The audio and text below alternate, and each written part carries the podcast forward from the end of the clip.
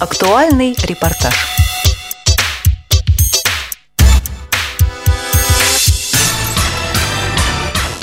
Здравствуйте, дорогие друзья! Сегодня в нашей студии первый заместитель Комитета Государственной Думы Российской Федерации по образованию и науке, вице-президент Всероссийского общества слепых Олег Николаевич Смолин. Олег Николаевич, добрый день. Здравствуйте, Олег. Здравствуйте, уважаемые слушатели. Олег Николаевич, очень приятно всегда видеть вас в студии. И есть э, сегодня три вопроса, которые хотелось бы обсудить. Ну, во-первых, сейчас ведь идет работа над бюджетом, бюджетом следующего года.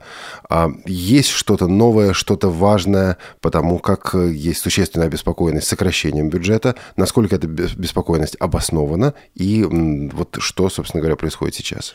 Говоря откровенно, Олег, бюджет ужасный. Причем это признают не только оппозиционные фракции.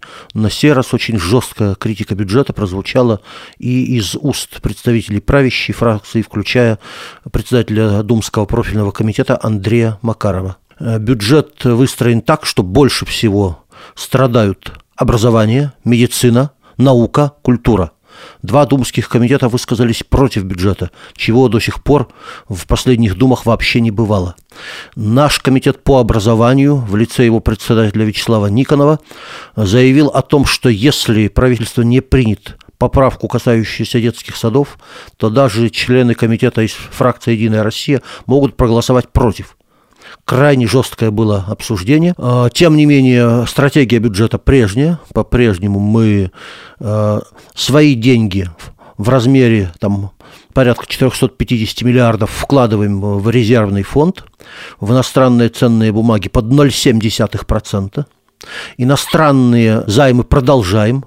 В, соответственно, за них придется платить от 6,5 до 8,5% вместо того, чтобы свои деньги использовать. Прямые убытки, э, соответственно, выплата из бюджетов по иностранным ценным бумагам, проценты по займам составят 4 150 примерно тех же самые миллиардов рублей.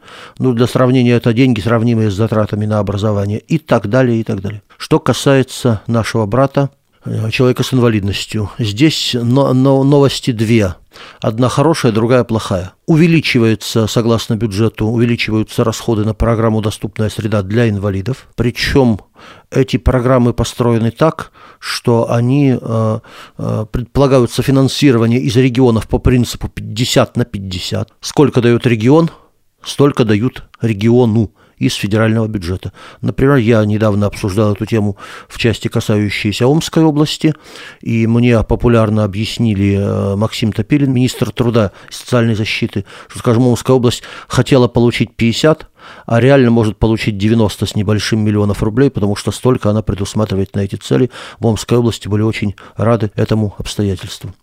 Это плюс, все остальное минус. В бюджете, принятом в первом чтении, расходы на поддержку революционных центров, это не только наши, но преимущественно наши революционные центры, сокращены до уровня 2011 года.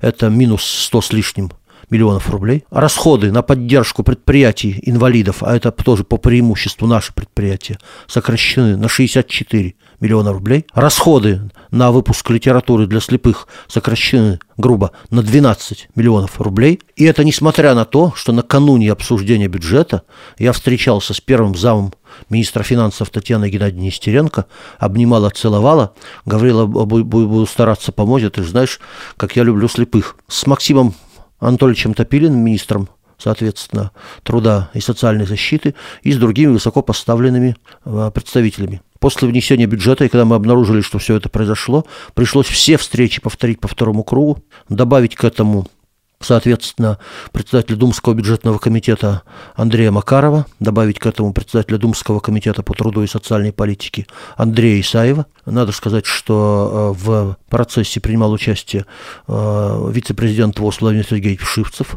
Он на пленарном заседании и на комитете задавал вопрос по финансированию центров. То есть тут была такая некоторая двойная тяга э, в отношении центров. Результат окончательный мы узнаем 20 ноября, когда будет соответственно, второе чтение бюджета. Промежуточный результат такой. Андрей Исаев нам пообещал, что финансирование центров будет возвращено на уровень 2013 года минус 5%, но, может быть, еще удастся найти дополнительный резерв и вернуть на уровень 2013 года. Андрей Макаров нам пообещал вместе со Смолиным подписать поправку и э, вернуть финансирование э, на поддержки наших предприятий на уровень 2013 года, миллиард двести восемьдесят два миллиона рублей, соответственно. А вот э, значительную часть из которых должно получить общество слепых. И, наконец, мы получили поддержку от Минфина и от Ольги Юрьевны Голодец, у которой я брал интервью в качестве ведущего программы «Отправ к возможностям», возвращаются нам на, на прежний уровень финансирования выпуска литературы для слепых. То есть огромное количество усилий привело не к увеличению, а к сохранению уровня 2013 года. То есть не отобрали, это сейчас большой успех.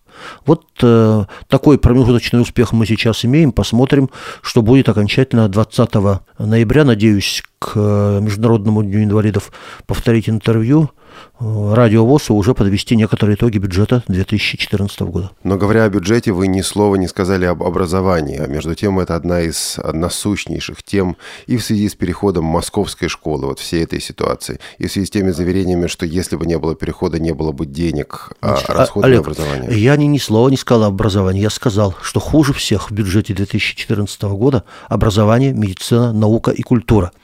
А если говорить конкретно об образовании, то финансирование образования федерального бюджета в следующем году предполагается сократить на 13 с лишним процентов по сравнению с 2013 годом. Я уже говорил, было жесткое заседание комитета, представитель Минфина нам говорил, ну как, закончились же проекты модернизации образования, поэтому мы сокращаем деньги на образование. А мы в ответ спрашивали его, что, вообще в образовании уже больше никаких проблем нет, когда реальное финансирование образования составляет порядка половины от минимальной потребности по стране в целом.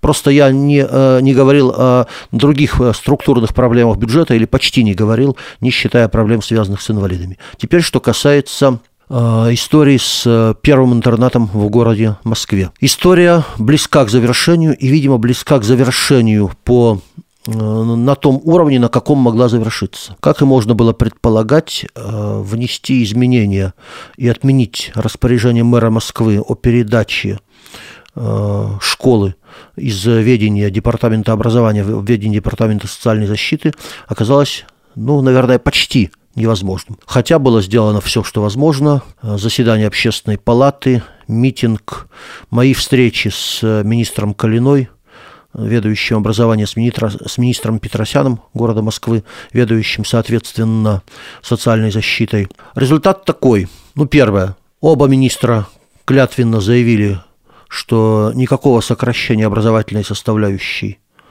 в интернате не будет – Соответственно, сейчас близок к завершению новый устав интерната, в котором образовательная составляющая прописана на том же уровне, как она была прописана, и когда интернат был в системе министерства, министерства точнее, департамента образования. Недавно, пожалуй, главный инициатор акции Елена Насиболова звонила мне и высказывала удовлетворение по поводу того, чего мы добились. Скажу откровенно, была ведь и другая угроза. Можно было добиться того, что инициатор Э, этого решения Исаак Калина взял бы интернет к себе обратно, но из-за недовольства, связанного с тем, что его заставили отказаться от его прежнего решения, э, интернет мог бы пострадать финансово и не только финансово.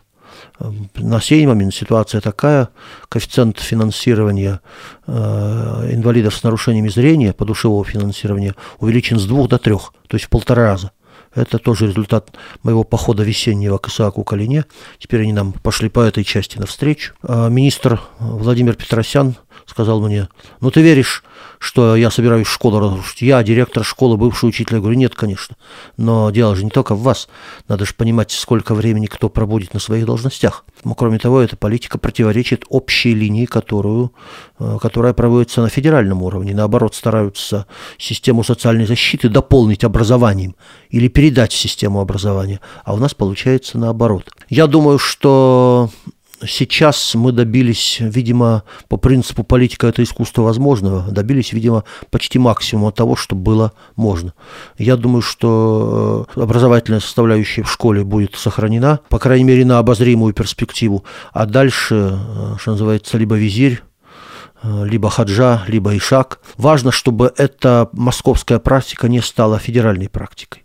И эту, эти темы мы будем обсуждать с э, Министерством образования и науки Российской Федерации. То есть э, мне, как мне представляется, на сей момент э, права наших ребят на образование защищены, но это не значит, что нужно останавливаться. Я думаю, что должна быть создана некоторая комиссия по контролю дальнейшей работы интерната и готов в этой комиссии принимать участие. Я все-таки хотел бы вывести этот вопрос на федеральный уровень. Предвидите ли вы какие-либо а, последствия вот этого решения на федеральном уровне, задачи, которые нужно будет решать на местах, потому что не все же решается в Москве.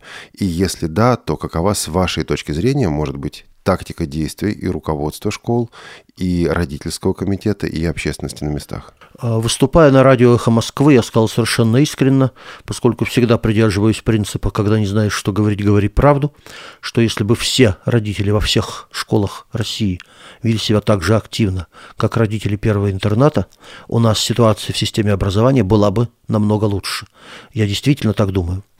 А, школы-интернаты, как и вообще школа в России, с федерального уровня целиком переданы на усмотрение законодательства субъектов Российской Федерации. У нас нет фактически единой системы школ в Российской Федерации. Кроме образовательных стандартов и пресловутого ЕГЭ, школы ничего не объединяет. Поэтому финансирование образования по регионам в расчете на, на одного ученика различается до 10 раз. В свое время, когда Владимир Владимирович был председателем правительства Российской Федерации и выступал у нас в Думе с отчетом, я задавал ему вопрос, уважаемый Владимир Владимирович, полагаете ли вы нормальным, что финансирование различается в 10 раз, что право ребенка на образование реально зависит от того, где ему повезло или не повезло родиться, в какой части России, и не, не хочет ли правительство Российской Федерации выделить средства на дополнительное финансирование образования в тех регионах, которые не имеют денег нормальную поддержку образования. Кстати, это полностью соответствовало бы статье 114 Конституции Российской Федерации. Ответ Владимира Владимировича э, цитирую без комментариев. «Мы губернаторам деньги дали, дальше они пусть сами решают, либо ремонтируют сараи и спиливают на этом по 25-30%, либо повышают заработную плату педагогам. Кстати, недавно на аналогичный вопрос кого-то из учителей э, президент Владимир Путин ответил уже по-другому. Мы будем контролировать. И этот ответ мне нравится гораздо больше. Но, тем не менее, я хочу напомнить э, слушателям Радио ВОЗ, что 7 э, июня появилось письмо Министерства образования и науки во многом в результате наших переговоров с министерством. Письмо это заключается в следующем. Министерство объяснило, что инклюзия не предполагает ликвидации специальных коррекционных образовательных учреждений. Выразила беспокойство по поводу того, что такая ликвидация в целом ряде регионов началась, ускорилась и объяснила свою позицию. Э, что это не позиция министерства, что этого делать не надо. Мало того, совсем недавно я записывал программу на Инвамедиа ТВ с э, заместителем председателя правительства Ольгой Юриной Голодец и прямо задал ей вопрос о линии правительства по этому поводу. Она ответила, наша линия такая же, что должны существовать и те, и другие школы, и коррекционные, и инклюзивные. На мой вопрос, готова ли она поддержать подготовленный мною и внесенный депутатами с инвалидностью всех фракций законопроект о том, чтобы родителям принадлежало право выбора, хотят ли они обучение в коррекционной школе или в инклюзивной, она сказала, да, это, в общем, соответствует нашей линии, мы это будем рассматривать. Поэтому что можем, стараемся делать. И последняя тема – это жилищное законодательство и вопрос о льготах. А, недавно мне из одного региона да что там скрывать, из Питера сообщили, что, оказывается, наши люди с инвалидностью не знают, что произошло год назад.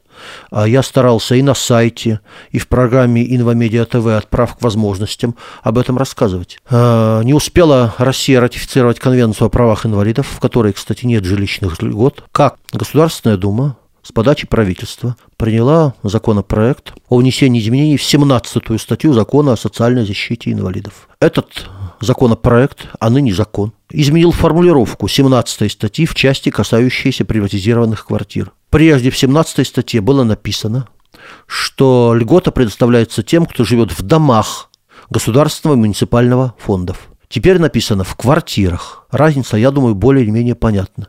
Квартира может быть приватизированной, а дом принадлежит государственному или муниципальному фонду.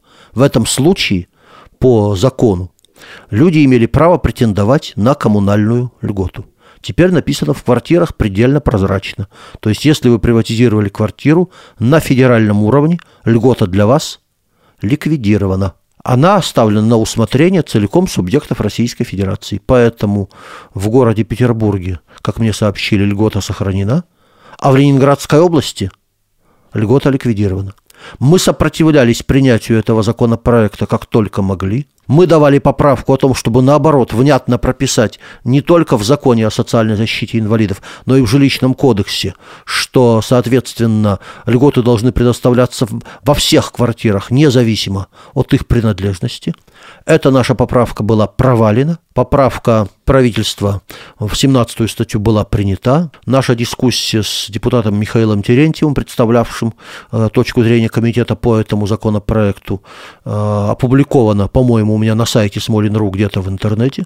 Ее можно посмотреть. Но Действительно, практически первое, что сделано после э, ратификации Конвенции о правах инвалидов, это э, ликвидация федеральной пусть слабой, но федеральной гарантии по оплате приватизированных, по льготам в приватизированных квартирах. С вашей точки зрения, это случайная ошибка? Нет, или это... нет, нет, это не случайная ошибка.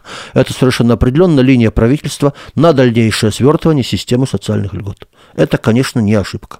Хотя мотивировали это правительство и Михаил Терентьев тем, что надо привести в соответствие жилищный кодекс и статью 17 закона о социальной защите инвалидов. Мы предлагали привести их в соответствие противоположным образом, прямо написав, что льгота положена во всех квартирах, независимо от их принадлежности. Я понимаю, что у нас нет времени, но буквально за 30 секунд.